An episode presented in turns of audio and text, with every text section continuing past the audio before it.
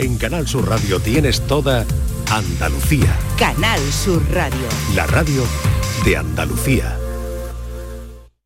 En Canal Sur Radio, Días de Andalucía, con Carmen Rodríguez Garzón.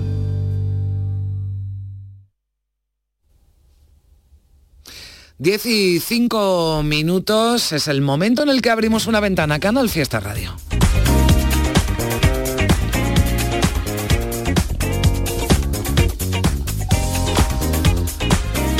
Saludamos eh, ya como siempre a José Antonio Domínguez que desde Canal Fiesta Radio nos eh, trae esa canción del sábado que hoy tiene como protagonista José Antonio a María Oliva. ¿Qué tal? Buenos días. Buenos días Carmen, hoy te traigo a una artista que se llama María Oliva. Buenos días María. Buenos días, ¿qué tal Domínguez? ¿Cómo estáis? Encima aquí, desde la Rueda de Andalucía en Canal Sur Radio. Oye, háblame de tu proyecto musical nuevo, háblanos del destino. Bueno, bueno, bueno, bueno. Pues tenía muchísimas ganas de estar contigo, de estar con toda vuestra gente. Y bueno, traemos Destino porque es una canción que envuelve eh, un punto contemporáneo a mi carrera, digamos. Y, te diría que, bueno, que invito a, tu gente para que lo escuchéis. Estoy muy contenta del proyecto y de toda la gente que me ha, que me ha ¿no? Porque sin el equipo que, tengo yo creo que no, no hubiéramos llegado hasta aquí. Y bueno, Destino es el punto clave en mi carrera para, para, este, para esta etapa. Y, bueno, te diría que muchísimas gracias por, vuestro apoyo, por vuestro espacio, que es nuestra Andalucía y nuestra tierra, y, bueno, muy agradecida, ¿no? Pues ahora mismo vamos a poner la canción. Por cierto, veo que en Destino participa también ni más ni menos que Jordi Cristau. Así que... ¿Cómo se llama la canción? Destino. Destino como el proyecto nuevo que estamos aquí presentando. Oye, ¿cómo vas a pasar la Semana Santa? Bueno, bueno, bueno, pues te diría que de balcón el balcón, si Dios quiere, y el tiempo nos deja de que, bueno, de que cantemos a, nuestras imágenes que desde pequeña lo he hecho desde la fe y el sentimiento, ¿no? le tengo muchísimo respeto porque eso es otra profesión y otro palo, pero lo hago desde el respeto porque las hermandades desde chiquita siempre han contado conmigo y, lo sigo haciendo donde puedo ir, ¿no? Ajá, y esta Semana Santa, eh, que ya está aquí, ¿dónde vas a estar? Eh, si hablamos en términos cofrades. Sí, sí, pues estoy, vamos a estar en Sevilla, eh, dos días vamos a estar en Málaga, en Marbella, en Antequera y en Granada. Y ahora en Canal Sur Radio con Destino María Oliva, que quería presentártela aquí en Días de Carmen. Así que un besazo muy grande para Carmen, otro para ti María y que tengas felices vacaciones y que las disfrute a tope. Igualmente, corazones. Bueno, digo yo felices vacaciones y ella cuando más trabaja en Semana Santa. Pero bueno, un besazo María Oliva aquí en Canal Sur Radio. Carmen, hasta el próximo día.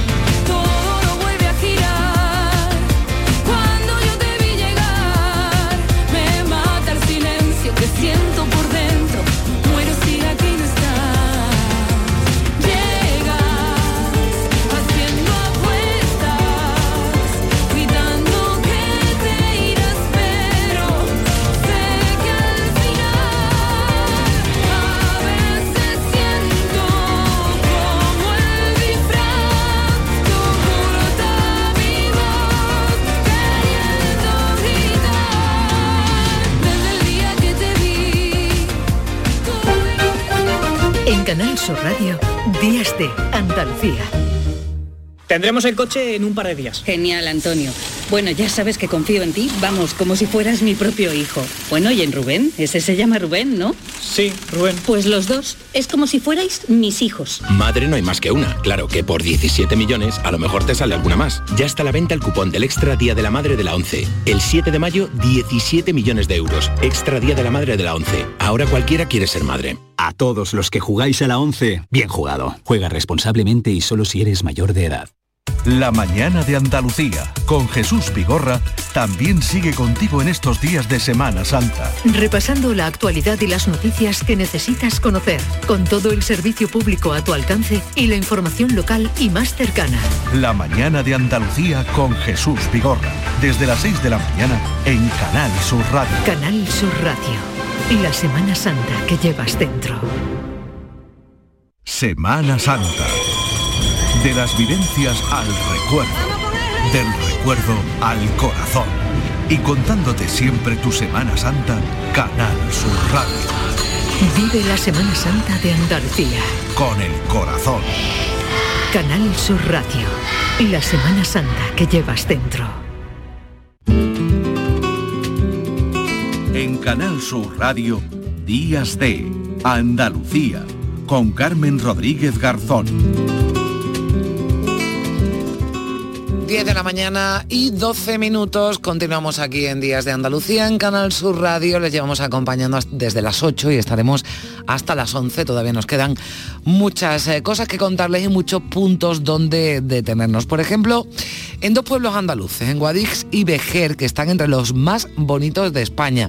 Lo dice National Geographic, pero lo confirmamos nosotros, ¿verdad? Alcalde de Vejer, Francisco Manuel Flor, ¿qué tal? Buenos días. Muy buenos días, ¿qué tal? Bueno, algo tendrá el vino, ¿no? Dicen cuando lo bendicen y algo tendrá Vejer para que una de las revistas más prestigiosas del mundo se fije en este pueblo. Bueno, pues la verdad que sí, ¿no? Son muchos los años que, que todos los vejeriegos y vejeriegas hemos contribuido para que Vejer pues esté ahora eh, en boca, ¿no? De, de importantes eh, revistas, importantes medios de comunicación, ¿no? Eso es gracias también, pues, como bien he dicho, a- al trabajo que, que durante tantos años y el mismo que ha tenido nuestro pueblo por todos y cada uno de los vejeriegos y vejeriegas. Claro, porque bueno, Vejer está en una ubicación, bueno, la verdad es que eh, privilegiada, ¿no? El- el- el pueblo ya como tiene tanta historia, ¿no? Esta, esta localidad que ya lo hace un enclave bellísimo, pero también, ¿verdad, alcalde? Hay que contribuir por parte de los vecinos, por parte también de su ayuntamiento, para que esté cuidado, ¿no? Y para que se fijen, ¿no? En, en ellos los miles y miles de turistas que acuden cada año y también, pues, los, mm, bueno, los que los responsables, ¿no? De, revistas de viajes tan importantes como esta que señalan este pueblo como uno de los que uno no debe perderse si viene, si viene a España y si viene a Andalucía. Es así, somos un pueblo muy atractivo porque, como bien has dicho, no estamos en un punto estratégico donde eh, ofertamos un- una oferta turística muy importante, donde a nivel cultural, a nivel gastronómico, a nivel rural, a nivel deportivo, a nivel también monumental. Eh, somos un pueblo que, tenemos mucha expansión, donde tenemos 22 pedanías, pedanías importantes como La Muela, Santa Lucía y El Palmar. Y, y bueno, en este sentido, eh, para que un pueblo esté cuidado, pues siempre su ayuntamiento está a la cabeza, como no podía ser de otra forma, ¿no? De otra manera. Y para ello también ser un pueblo blanco, pues nosotros sacamos un bando municipal donde está exento del impuesto para poder blanquear, donde ya en esta fecha, una vez ya entraron en Semana Santa, todos los vejeriegos y vejeriegas se ponen a blanquear su- sus casas, a darle esa, esa luz que, que tenemos, que viene en nuestro pueblo, que es tan blanco ¿no? y tan luminoso. Y en ese sentido, pues también, como no podía ser de otra manera, el ayuntamiento también aporta, ¿no? Somos ahora mismo un referente cultural con grandes programaciones en nivel de primavera, a nivel de primavera y verano. Y eso es importante, ¿no? En gastronomía también el sector y en la hostelería, eh, el sector de, de tanto hoteles como restaurantes, eh, también ha aportado bastante, donde tenemos muchos negocios con muy buena calidad en el producto, pero también con un espectáculo, espectáculo ¿no? de, eh, de decoración y eso también pues suma, ¿no? Es importante. Sí, tiene Vejer ese encanto especial. Uno está en Vejer, si lo llevan allí sin, sin saber o cómo, cómo ha llegado, seguro, seguro que lo, que lo identifica si ha estado alguna vez allí. Bueno, tienen ahora unos días grandes eh, bueno, porque son muchos los que, pues huyendo un poco del bullicio, lo van a hacer los próximos días, se escapan a Vejer a pasar unos días tranquilos, pero también hay quien se acerca para, para disfrutar de la Semana Santa, alcalde, porque ya eh, esta misma noche, ¿no? Digamos que, que inician oficialmente su, su Semana Santa, empiezan ya las procesiones. Es así, eh, esta noche pues ya comienza con una de las procesiones, con un grupo de jóvenes, que es la agrupación eh, eh, juvenil, ¿no? agrupación parroquial, donde saca su vía crucis y ya luego pues tendremos miércoles, jueves y viernes con tres procesiones que, bueno, tiene su encanto eh, haciéndolo ¿no? por, por las calles estrechas de, nuestro pueblo y por nuestro conjunto histórico. ¿no? Y eso, eso es importante también como no puede ser de otra manera, a partir del miércoles damos los servicios de playa en la playa del Parmar, que también es importante, y luego pues continuamos con un fin de semana con la fiesta del toro molado, con la fiesta eh, del toro de la infancia en el sábado, donde un día de convivencia familiar, donde todos los niños y niñas salen a la calle con sus padres y madres a disfrutar de un gran día y bueno, finalizamos con con el toro molador domingo de Bueno, pues hay motivos más que suficientes, ya solo por darse un paseito por Vejer merece la, la pena acercarse a este pueblo y ya, si encima ya no lo dicen lo de National Geographic, yo no sé a qué esperan si todavía no lo conocen. Francisco Manuel Flor Lara, Francisco Manuel Flor Lara, alcalde de Vejer de la Frontera, gracias por estar con nosotros, un saludo, que tenga una feliz Semana Santa. Muchas gracias a vosotros y por supuesto estamos aquí con los brazos abiertos, todos los bendigo y bendiga para recibir a cuantas personas quieran disfrutar de nuestro pueblo. Claro que sí. Un abrazo.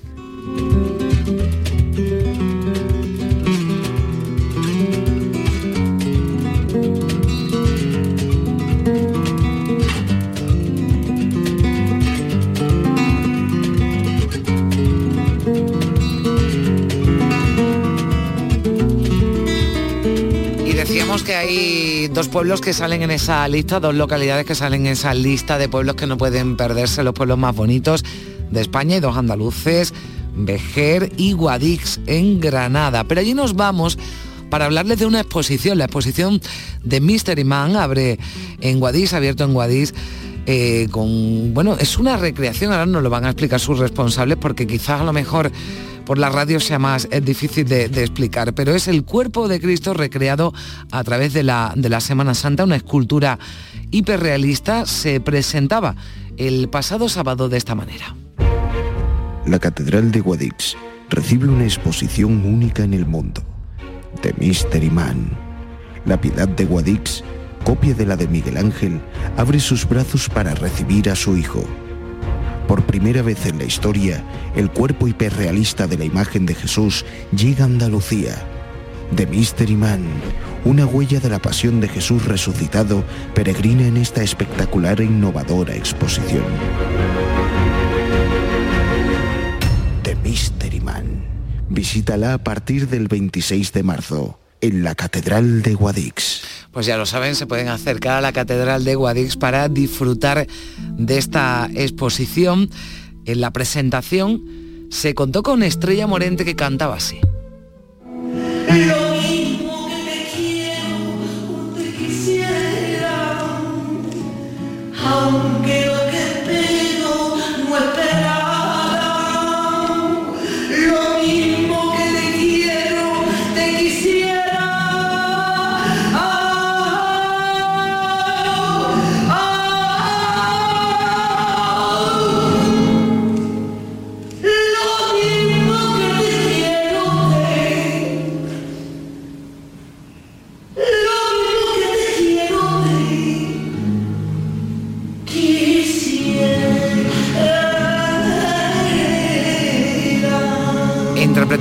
Credo, canción adaptada por su padre, Enrique Morento, que tiene la letra del soneto de San Juan de la Cruz. Así fue la presentación el pasado sábado, ya está abierta esa exposición de Mystery Man que organiza eh, la empresa Artis Plendore junto al Ayuntamiento de Guadix.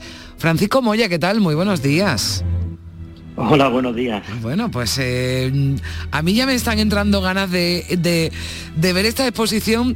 Cuéntanos un poquito, yo decía que a lo mejor en, la radio es más complicado ¿no? de, contar, pero sírvenos de ojos, ¿no? Para, para, para, contarnos y para trasladarnos qué se puede ver en la Catedral de, de Guadix. ¿Qué es este de Bueno, Mystery le- Man? Sí. Bueno, de Mystery Man o el hombre misterioso, el hombre misterio, no ni más ni menos que eh, la recreación que hemos hecho volumétrica del hombre de la sábana santa, fiel a la sábana santa eh, hiperrealista. Es decir, es la primera vez en la historia que se hace un- el hombre de la sábana santa hiperrealista con este nivel de acercamiento de lealtad a la síndone, ¿no? Y bueno, eh, empezamos en Salamanca, hicimos la inauguración el 13 de octubre, la primicia mundial y ahora, eh, días hace el 25, el día de la Encarnación, hicimos la inauguración, como bien dice, en la Catedral de Guadix, ya aquí en nuestra Andalucía y también en nuestra Granada, lo cual estamos muy contentos. Pues, ¿qué se va a ver? Bueno, pues una exposición que se integra totalmente en las dependencias y en los espacios de la catedral.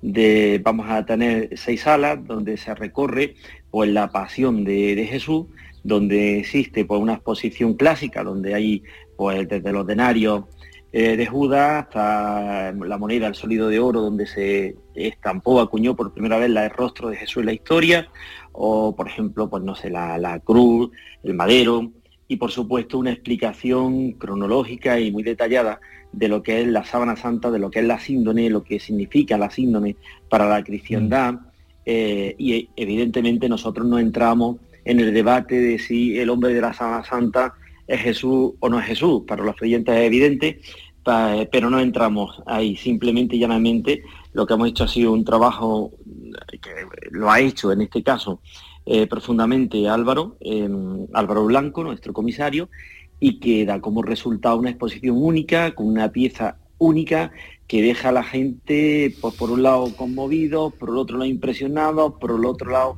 a nadie deja eh, absolutamente indiferen- indiferente. Bueno, yo solo la estoy, la estoy viendo, ya la vi en casa el otro día, pero la estoy viendo aquí en esta página web que tenéis de mysteryman.com. Y verla, en la pantalla del ordenador ya impresiona, pero en el escenario ¿no? en, el que se, en el que se produce la Catedral de, de Guadix con un montaje desde luego muy, muy atractivo. ¿no? Y decías, eh, Francisco, no nos metemos ¿no? En, en cuestiones religiosas, pero sí dijo el, el obispo de Guadix ¿no? en la presentación que era una exposición en la que se aunan ciencia y fe, ¿no? Porque todo esto, y lo explicabas, lleva detrás un arduo trabajo científico, de investigación, pero evidentemente también tiene que ver mucho con las creencias, ¿no? Y con la fe que tenga cada uno. Claro, porque nosotros no, somos quien para decir lo que no tenemos que decir, pero sí podemos decir rotundamente, porque es así, que iconográficamente la imagen de Jesús se basa, la que conocemos, el hombre con barba, el hombre con el pelo largo, eh, se basa justamente en el hombre de la sábana santa. Iconográficamente es así, por lo tanto eso es incontestable. Evidentemente, estamos hablando de- de- del hombre la sábana santa, estamos hablando de la pasión de Jesús, estamos hablando de Jesús. Lo que pasa es que es una exposición que está- llama a todo el mundo, uno por la creencia, otros por el interés que les despierta la reliquia más estudiada de, de los cristianos, que es la, es la síndone. Y el misterio que encierra cómo se pudo haber conformado, formado esa imagen que todavía la ciencia no ha sido capaz de descubrir, simple y llanamente es un misterio. Es una exposición eh, totalmente innovadora, es una exposición eh, al día de hoy, es una exposición que a mí me gusta que se haga en espacios religiosos, de hecho eh, la inauguración la hicimos en Salamanca, en la catedral, la segunda sede es Guadí, en la catedral, donde tanto el señor obispo como el cabildo ha sido magníficamente eh, eh, acogido, eh, han acogido magníficamente la exposición del momento cero. Y el siguiente espacio, que va a ser en el norte de Italia, en el Véneto, que anunciaremos pronto, eh, también va a una iglesia muy significativa. Es una exposición para todos, es una exposición súper atractiva, súper interesante, muy amable, innovadora. Utilizamos técnicas de hoy como el videomapping sobre el negativo de la Sabana Santa. También está incluida la Piedad de Guadix, que es copia fiel de la de Miguel Ángel del Vaticano y la tenemos la suerte de tenerla en la catedral y está incorporada en esta exposición. Bueno, y pues- bueno, y el Sí, sí, sí, dígame, perdone, Francisco. y el espacio, y el espacio donde se encuentra el cuerpo, eh, que es justamente en la, en la sacristía, es simplemente y llanamente magnífico. Ya ustedes habrán visto imágenes por ahí, y, la- y bueno, hemos hecho, creo que el espacio ya, ya era magnífico para coger el cuerpo, eh, como hemos musealizado, como hemos dejado el espacio, creo que eh, merece muchísima pena. La gente que pasa se sorprende y es lo que nos lleva pasando en las miles y miles de personas que ya han pasado desde Salamanca ahora en estos días en Guadix. Hasta el 30 de junio tienen oportunidad de acudir a Guadix, a Granada, donde estará esa exposición antes de que coja ya camino de Italia y de otras ciudades del mundo, porque va a haber, tenéis previsto un, un recorrido internacional y que seguro seguirá triunfando, pero ahora está en Andalucía, en Guadix, en Granada, y allí pueden acercarse. Yo desde luego no pienso perdérmela. Muchísimas gracias, Francisco Moya, CEO de Artis Esplendore, que es la empresa organizadora junto al Ayuntamiento de Guadix de esta exposición de Mystery Man. Gracias por estar con nosotros. Un saludo. Muchas gracias a todos andaluces. Gracias.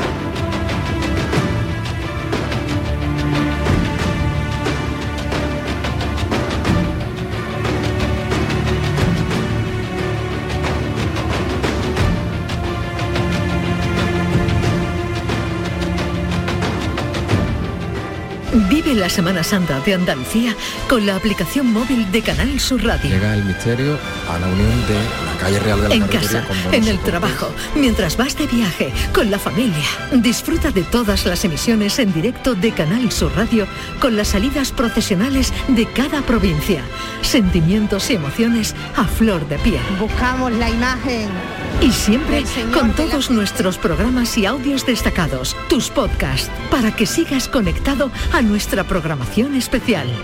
En la Semana Santa de Andalucía, en nuestra aplicación móvil, Canal Sur Radio. La Semana Santa que llevas dentro. En Canal Sur Radio, Días de Andalucía, con Carmen Rodríguez Garzón. Y queremos hablar también hasta ahora de un documental que se ha proyectado esta semana en la Filmoteca de Andalucía en Córdoba y que rescata imágenes inéditas de todo un siglo de Semana Santa en Andalucía. Imágenes que van desde 1907 hasta 1987, así que sin duda se pueden ver documentos que no están al alcance de muchos. Francisco de Paula Valenzuela, gerente de la Filmoteca de Andalucía. ¿Qué tal? Buenos días. Hola, buenos días. Bueno, tiene que ser una maravilla, ¿no? Este documental, porque podemos ver eh, zonas de toda Andalucía y además en épocas no distintas que recogen casi un siglo de historia. Sí, la verdad que es, muy interesante, sobre todo porque tenemos imágenes muy antiguas. Estamos hablando de que las primeras que tenemos son del año 1907 y hasta 1987, es decir, que ya tenemos otro tipo de formatos. Pero las más antiguas son una maravilla, sobre todo, no ya por el aspecto religioso, que, evidentemente es súper importante, sino sobre todo por el aspecto de, el espacial, el, personal, el antropológico, es, interesantísimo ver la, las imágenes y cómo muchas cosas han cambiado, pero otras muchas sí que permanecen. Mm. bueno, claro, ahí se va viendo sin duda la, la evolución ¿no? de, todo lo que se ve ¿no? en esas imágenes. De, bueno, pues decimos que tienen más de más de un siglo, desde 1907. ¿De dónde, eh, ¿De dónde se sacan todas estas imágenes para la elaboración del documental, Francisco? Pues mira, mm, eh, vienen de mucho, mucho muchos lugares. Eh, muchos son, grabaciones caseras de, personas que también tienen esas grabaciones porque había hecho su, su abuelo, su bisabuelo, y nos lo hacen a nosotros para que nosotros podamos recuperar y, ponerla a disposición de todo el mundo.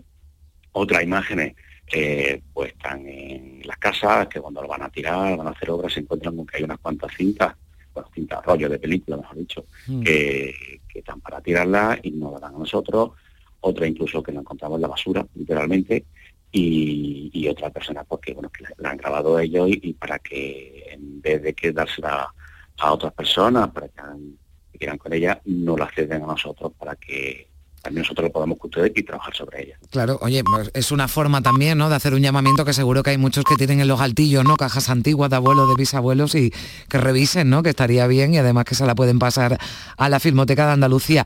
¿Tendremos oportunidad de, verlo? ¿Dónde? ¿Cuándo? Cuéntanos. Pues mira, ya se han puesto en dos ocasiones. Una en Córdoba Capital, la sede de la Filmoteca, otra también ha sido en Cabra. Y a partir del lunes, martes y miércoles santo la vamos a poner por la mañana de forma continua, continua en la sala que tenemos y de forma completamente gratuita para que el que quiera verlo sin problema ninguno pueda acceder a las instalaciones y ver las imágenes, porque digo que la gran mayoría son muy antiguas, son inéditas y otras, aunque ya se han visto en otro en otros trabajos que hemos hecho nosotros, pero creo que merece la pena verlo y recordarlo, porque es una maravilla, independientemente del carácter religioso que tiene esta, sin duda, es la historia, la historia de nuestra tierra, Semana Santa de Andalucía, 1907-1987, un trabajo de la Filmoteca de Andalucía. Francisco de Paula Valenzuela, su gerente, gracias por estar con nosotros. Un saludo. Muy bien, muchas gracias. 10 y 31 minutos de la mañana. Días de Andalucía. Con Carmen Rodríguez Garzón. Canal Sur Radio. Si necesitas un electrodoméstico, ¿por qué pagar de más en grandes superficies? Ven y paga de menos en Tiendas El Golpecito. Tus primeras marcas al mejor precio y una selección de productos con pequeños daños estéticos con descuento adicional y tres años de garantía. Tiendas El Golpecito. Ahorra hasta el 50% en tus electrodomésticos. 954-100-193 y tiendaselgolpecito.es. Esta Semana Santa ponte en marcha con tu SAM.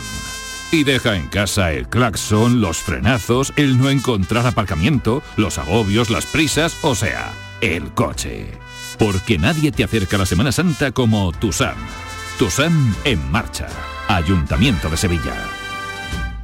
Por fin la casa que estabas esperando en Sevilla. Metrobacesa presenta 10 promociones de obra nueva. Magníficas viviendas unifamiliares y en altura de 1, 2, 3 y 4 dormitorios. Todas con terrazas, piscina comunitaria y junto a la futura Ciudad de la Justicia. Obras ya iniciadas. Descubre más en el 955 25 25 y en metrobacesa.com. Metrobacesa, ahora sí.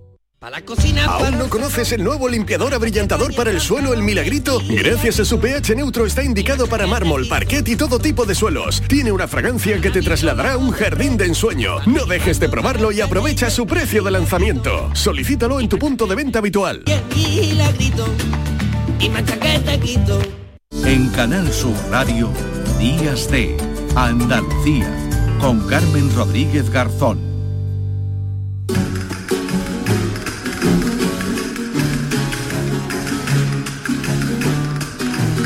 Y a esta hora cada sábado siempre, pues como decimos, echamos una mirada atrás, eh, tenemos esta cita con la, con la historia y claro, estando en la fecha que estamos, ¿verdad, Primi Sanz? ¿Qué tal? Buenos días. Hola, muy buenos días. ¿Cómo pues estáis? eh, teníamos que hablar de algo relacionado con la Semana Santa, con la pasión ¿no? de, de- de Cristo, porque estamos ya, bueno, pues a las puertas de que comience, digamos, los días grandes, porque esto no ha parado ya en toda la, la cuaresma, pero hoy nos vamos a, a detener porque son muchas las imágenes que van a procesionar por toda Andalucía con ese Cristo eh, crucificado y precisamente en la cruz, en la crucifixión, en esa, eh, en ese castigo, ¿no? En esa en esa forma de, de- de castigo tan cruel, nos vamos a detener con nuestro invitado de hoy, Primi. Así es, acaba de publicarse un libro en el grupo Almuzara, en Secotia, que se llama Crucifixión, Orígenes e Historia del Suplicio. Su autor es Luis Antequera y tú te referías a las imágenes y precisamente Luis, ahora nos lo contará, ha estado eh, fijándose en, en muchos documentos de todo tipo, pero también en, en esa, en ese recorrido iconográfico. Luis Antequera ha hecho un trabajo espléndido porque eh, eh, tenemos muchas imágenes de la, de- del martirio de la cruz, pero cono- desconocíamos su historia. Pues con, en eso nos vamos a detener. Hola Luis, Luis Antequera, ¿qué tal? Buenos días. Pues eh, muy buenos días, encantado de estar con vosotras ¿eh? y efectivamente pues aportar un poquito de luz a un tema que a fuerza de verlo pues se nos ha convertido en cotidiano y casi casi pues va- vamos camino de olvidar lo que es eh, su verdadero alcance mm, como tal suplicio humano.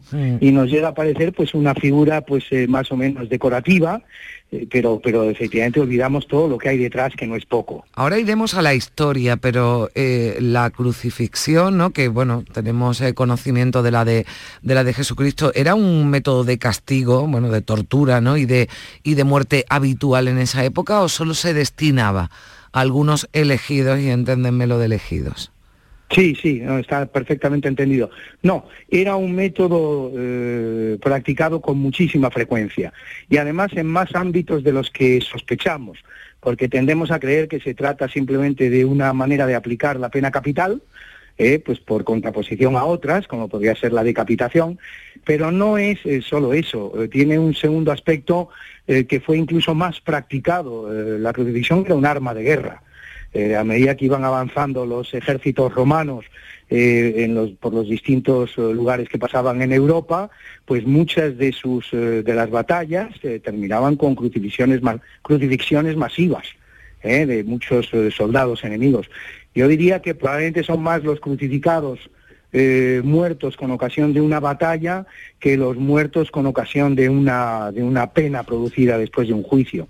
Y entiéndaseme bien también esto del juicio, mm. porque tendemos em, a, a sobrevalorar eh, las capacidades romanas, eh, todos sabemos que Roma es la cuna del derecho, es donde se donde donde el derecho pues prácticamente bueno hasta hoy no ha llegado hasta hoy claro no, no ha llegado hasta hoy. No ha llegado hasta hoy, ojo, pero Quiero decir que el, ¿eh? derecho romano que se sigue aplicando y, se, estudia. A ver, sí, hablamos del derecho romano, no de la crucifixión. No, sí. no, no, no. Tenemos métodos más sofisticados ahora. Sí. Eh, ¿A qué te refieres? ¿Al derecho?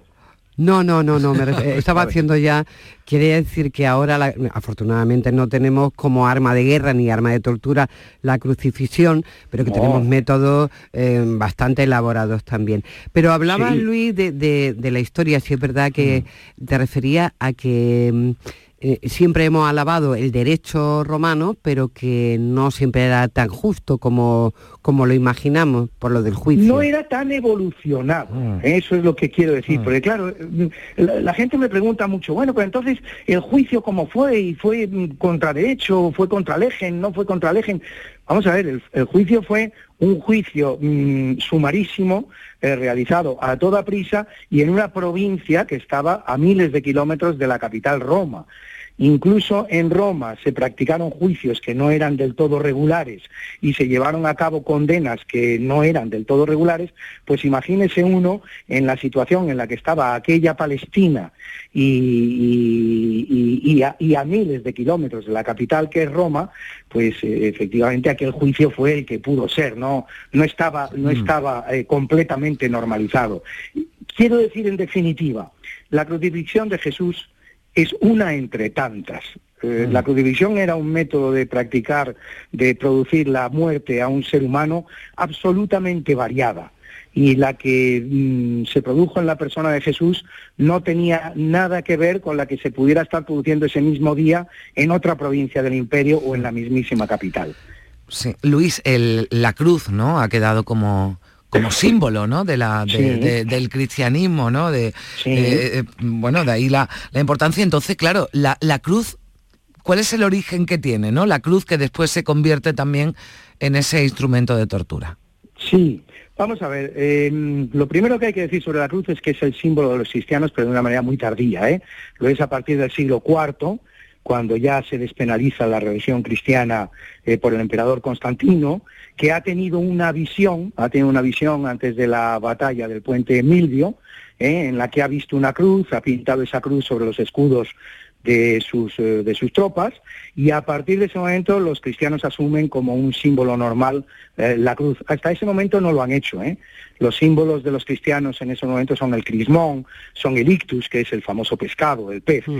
pero la crucifixión era un sistema tan infamante de producir la muerte de una persona que los cristianos no, no se atrevían a, utilizarla como símbolo. ¿eh? Han de pasar 300 y muchos años para que los cristianos empiezan a asumir eso como normal. Y luego, por otro lado, lo que también tendría que decirte es que eh, la cruz, según ha llegado a nosotros, esa cruz pues, prácticamente realizada por un carpintero, ¿no?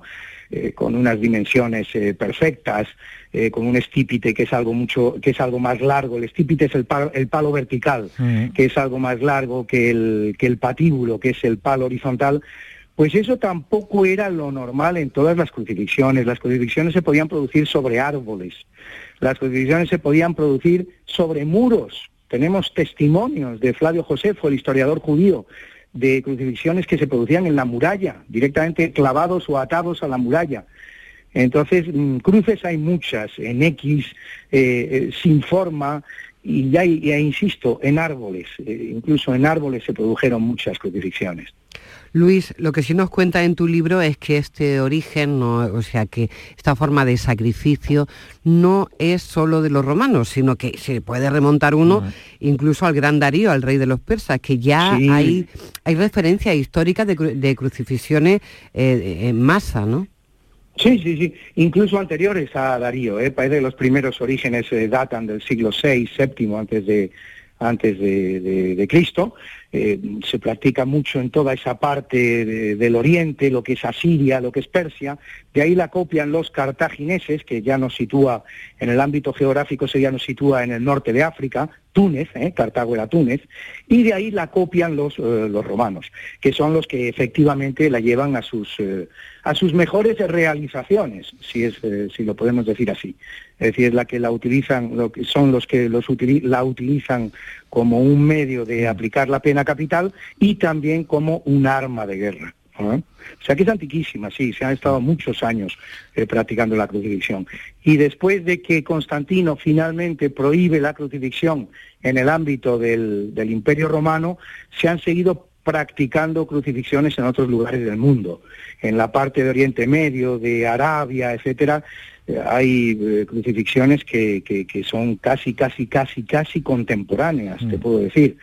Eh, en, Turquía, cuando se produce el holocausto de los de los, eh, de los eh, cristianos armenios, ahí también se, se, producen crucifixiones y estamos hablando del siglo XX, estamos hablando del siglo XX.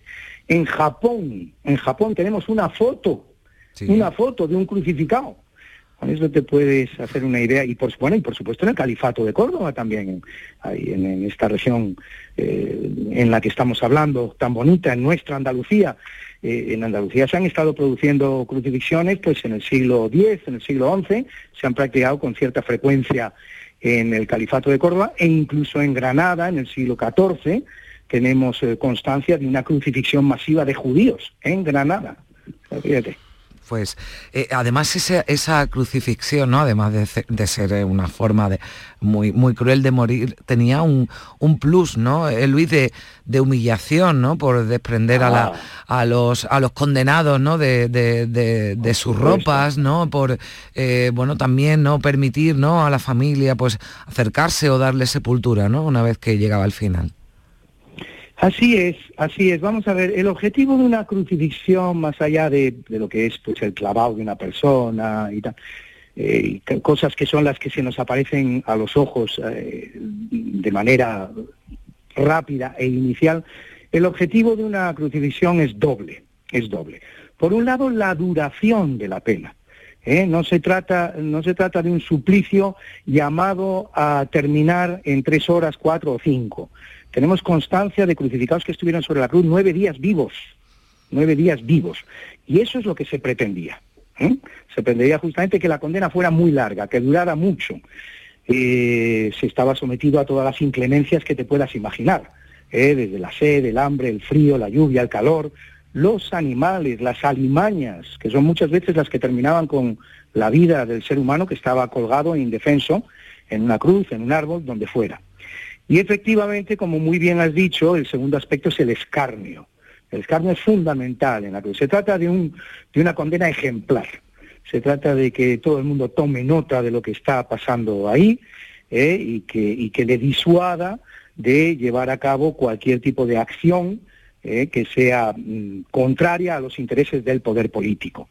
El escarnio es fundamental. Entonces, eh, pues por ejemplo, es muy frecuente que, eh, no, no, no siempre ocurría, ¿eh? pero era muy frecuente que los condenados pasearan el instrumento de la tortura por la ciudad, que es el caso, por ejemplo, de Jesús, cosa que no siempre ocurría. ¿eh? claro, que es la imagen además que nos acompaña en la Semana Santa Andaluza. efectivamente, efectivamente. Bueno, pues eso ocurrió con Jesús, pero no siempre. ¿eh?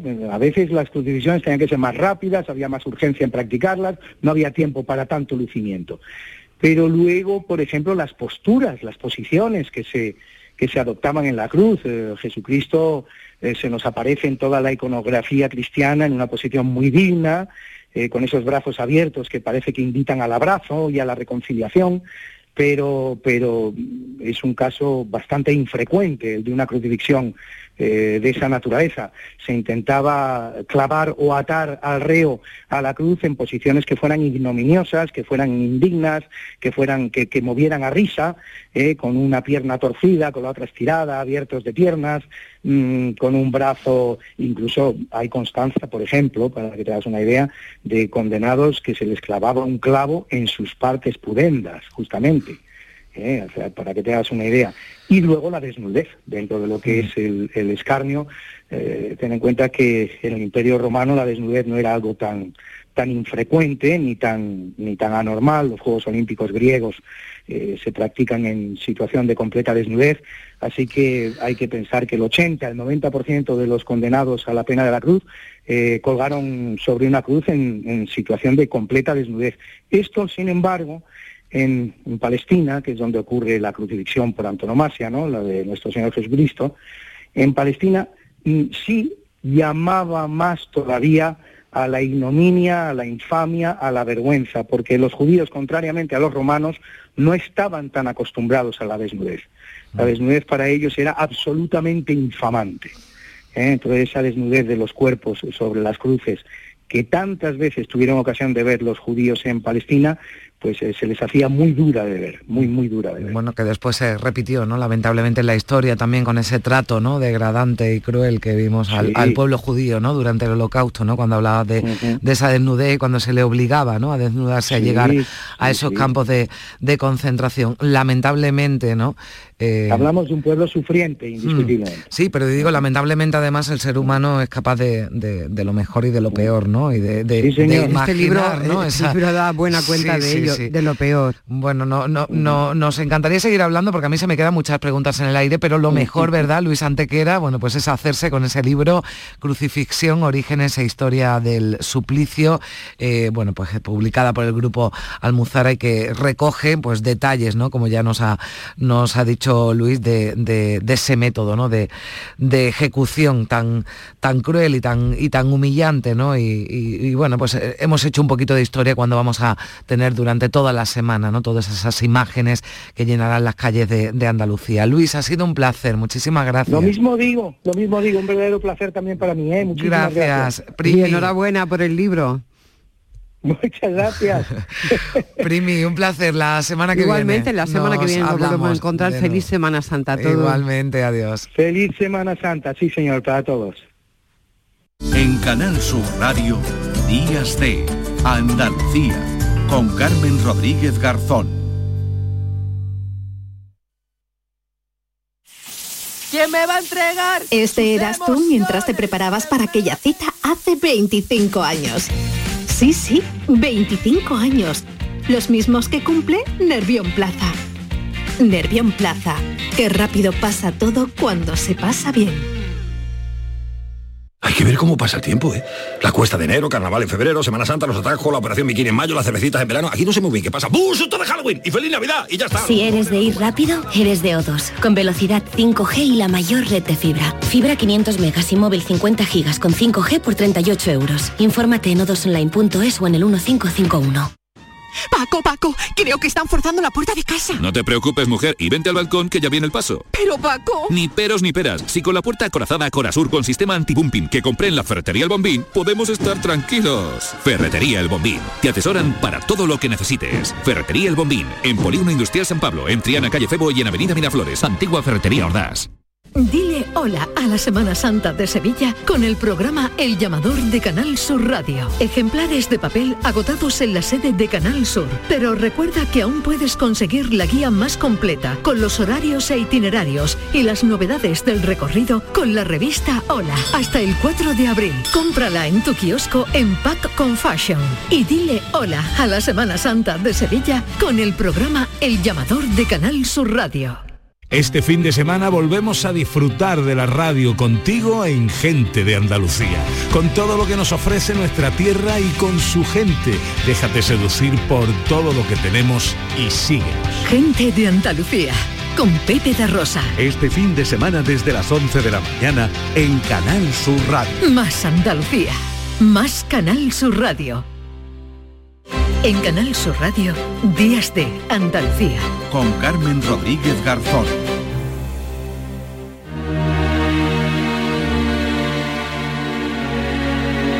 Cristina en la red.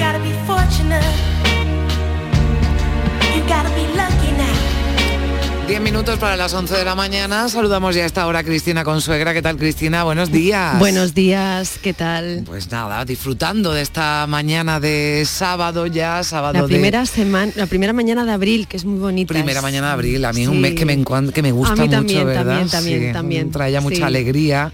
Ojalá venga Sí. acompañado de lluvia, que buena falta hace. Pero Sí, bueno, sí, vamos a intentar que respete, ojalá a la medida de lo posible, la Semana Santa y después que, que llueva. Bueno, pues están viviendo ya momentos eh, de la Semana Santa, que aunque comienza mañana oficialmente, bueno, pues en Málaga antes hemos recogido ¿no? ya ese eh, traslado también que se produce la mañana del, del sábado del, eh, del cautivo, que Mm. está a esta hora, por cierto, pueden, les recordamos seguirlo en Canal Sur Televisión, está ya en el Hospital Civil, donde eh, bueno, pues lo reciben los enfermos y también los trabajadores del, del hospital. Tendremos mucho más tiempo de hablar de, de Semana Santa mañana, durante toda la semana, pero hoy nos vamos a detener en otro tema, además de máxima actualidad, ¿verdad, Cristina? Sí, con el que vamos a hablar con nuestra invitada de hoy. Cuéntanos. Sí, con alguien esencial vamos a hablar con Esther Paniagua, que para mí, como siempre, me gusta presentarla, es la mejor pensadora tecnológica que tenemos, no solamente en España, a nivel europeo. Ella publicó hace un par de años un ensayo esencial para entender todo lo que nos está pasando en materia tecnológica, eh, en- bueno, con motivo de esta cuarta revolución industrial en la que estamos inmersos. Ella es Esther Paniagua y publicó Error 404, Preparados para un mundo sin Internet. Bueno, pues eh, creo que tenemos ya a Esther eh, Paniagua, vamos a saludarla ya. Hola Esther, ¿qué tal? Aquí estoy, buenos días y Buenos muchísimas gracias por esta invitación y Cristina por esta presentación. Bueno, Error 404 eh, es un libro en el que planteas incluso en el título, Esther, ¿estamos preparados para un mundo sin Internet? Yo te lanzo esa pregunta porque a mí me da la sensación de que esto sería una catástrofe total. Eh, bueno, claro, es una pregunta retórica, ¿no? Na- Nadie va a responder que sí porque obviamente no estamos preparados, ¿no? Y bueno, y obviamente pues en el libro pues vengo a contar por qué, ¿no? Nuestra dependencia en todos los frentes posibles a, a la conectividad, ¿no? A nivel sistémico, pues absolutamente todo, desde la radio que estamos escuchando hasta eh, las administraciones públicas, las universidades, eh, todas las empresas y los servicios críticos, ¿no? En hospitales, la energía, todo está conectado. Por, supuesto, no estamos preparados para que se caiga la red, pero además es que no hay planes específicos, ¿no? Para actuar cuando eso sucede, ni siquiera ante un ciberataque, y lo hemos vivido y lo vivimos constantemente, ¿no? Cuando hay ciberataques contra instituciones, contra organismos, ya sea de salud, ya sea educativos, ya sea empresas, todo se para eh, y no, no se sabe, hay caos, ¿no? No se sabe cómo seguir adelante, ¿no? Bueno, pues esto es lo que vengo a contar, pero además otros muchos problemas más relacionados con esa dependencia emocional, ¿no? Adicción al, al móvil, la desinformación, la vigilancia permanente, ¿no? De los ciudadanos a través de las herramientas conectadas. Todos estos problemas de nuestras vidas conectadas. Bueno, como bien dice Esther, en, en Error 404 ella hace una radiografía muy amplia, muy exhaustiva, ¿no? Para quienes quieran intentar comprender el mundo eh, que estamos construyendo, yo siempre recomiendo este libro. Ella primero nos cuenta, digamos, la parte más chunga, ¿no? Es decir, mira, pues eh, los problemas de adicción, de ciberseguridad, la economía de datos, cómo estamos debilitando las democracias eh, a partir de las fake news, etcétera, etcétera, etcétera. Y después ella plantea, bueno, pues que hay esperanza, ¿no? Porque como siempre digo, no es un libro tecnofóbico, no lo es. Ella es una experta tecnológica que lo que quiere es que entendamos bien qué es lo que nos está pasando con estas nuevas tecnologías para que hagamos un uso correcto y siempre apuesta por la regulación. Pero Esther, yo te quería preguntar por en lo que tú y hemos hablado, eh, nos vimos recientemente en el Festival de Málaga con motivo de tu participación en la sección de Ciencia y Tecnología del festival. Y te quería preguntar por algo que llevamos semanas ya bueno, con el chat GPT, la inteligencia artificial, de repente uno de los principales responsables de este caos tecnológico como es Elon Musk, pues pide junto con otros expertos que se pare esta tecnología. Eh, y yo me gustaría que, bueno, en estos minutos que nos quedan, a quienes nos están escuchando, le expliquemos bien qué es la inteligencia artificial y bueno, pues la parte luminosa, ya que estábamos hablando de abril y su luz, ¿no? Pero también, bueno, que la gente sepa los principales riesgos cuando se hace un uso mm, indebido de esta herramienta tecnológica. Sí, eh, muy importante, muy relevante, también relacionado, por supuesto, con, los temas que trata el libro, porque al final, bueno, lo que tenemos son, hay una capa base, ¿no?, de la infraestructura de Internet, luego está eh, la Internet en sí y la web a lo que nos conectamos, y por encima de eso está la inteligencia artificial, que se nutre de todos los datos eh, que están ahí sobrevolando y que, de hecho, es posible precisamente, ¿no?, gracias a la revolución en su momento del Big Data, de toda esa generación, por una parte, y recopilación y acumulación de datos y también al hecho de que los ordenadores pues cada vez tienen mayor capacidad de procesamiento y de cómputo, ¿no? De hecho llevamos en nuestros móviles eh, eh, ordenadores en nuestra mano todo el día, ¿no? Incluso en, los relojes inteligentes. Eh, todo esto ha hecho posible la inteligencia artificial, que no es ni más ni menos, aunque suene muy mágico, que la capacidad de procesar un montón de datos de forma compleja, ¿no? Procesamiento complejo de datos. Lo que pasa es que eso suena mucho menos sexy, entonces pues alguien se le ocurrió llamarle inteligencia artificial, que no es nada inteligente, ¿no? Eh, lo que pasa es que, bueno, pues eh, claro, cada vez eh, hay más avances en este sentido, pues usando cada vez más datos, y lo que hace este sistema, del que hablamos ahora, no tanto, ChatGPT, GPT-4 es que usan eh, modelos de datos masivos, ¿no? Que, hasta, hasta ahora pues no había habido este tipo de inteligencias artificiales, ¿no? Con, eh, que usaban tantos datos eh, tomados eminentemente de Internet y que además mezclan cosas de todo tipo, ¿no? Mm. ficción, no ficción, los, los comentarios más misóginos, más discriminatorios, los contenidos más homófobos con eh, lo extremadamente opuesto, ¿no? Eh, y todo esto, esta mezcolanza que tampoco nos han contado muy bien cómo, em, cómo filtran, ¿no? No sabemos mucho sobre esto, eh, lo, suman ahí para que eh, los, llamados algoritmos, ¿no? esas fórmulas matemáticas que funcionan, que hacen funcionar estos sistemas, pues aprendan entre comillas, ¿no? De alguna manera, y generan patrones y sean capaces así de responder mm. a nuestras preguntas, a veces de forma defectuosa, todo hay que decirlo, ¿no? Eh, simulando pues conversar como, como los humanos. Bueno, decías que esta es como, funciona. Una inteligencia artificial no demasiado inteligente estaba yo echando de menos la música, Cristina. Creo que tenemos algo por ahí. Ay, ay, sí, yo para no quitarle tiempo. Pero se agradece ya a esta hora, ¿verdad? Sí, que, la, sí, que la acompañemos de, música, ¿no? Y decía Esther, bueno, una inteligencia artificial que no es tan inteligente, pero da un poco de miedo, ¿no? Esto de que eh, haya alguien que te siga, ¿no? no quita para Exacto, no quita para que no haya riesgos. Y esto es lo que ha pasado, ¿no? Eh, eh, ¿Qué ha pasado con esta carta, ¿no? Que han lanzado eh, muchas personas, bueno, muy conocidos, líderes tecnológicos, líderes por, por llamarles algo, bueno, porque les sigue mucha gente, ¿no? sean, sean a veces dudosos o no las sus acciones. Pero hay que leer un poco esta carta eh, con, con, con, subtexto, subtexto, ¿no? Porque mira, em, ¿quién, de, dónde sale esta carta, ¿no? Que firman Elon Musk y otros um, creadores, o Yuval Noah Harari, por ejemplo, ¿no?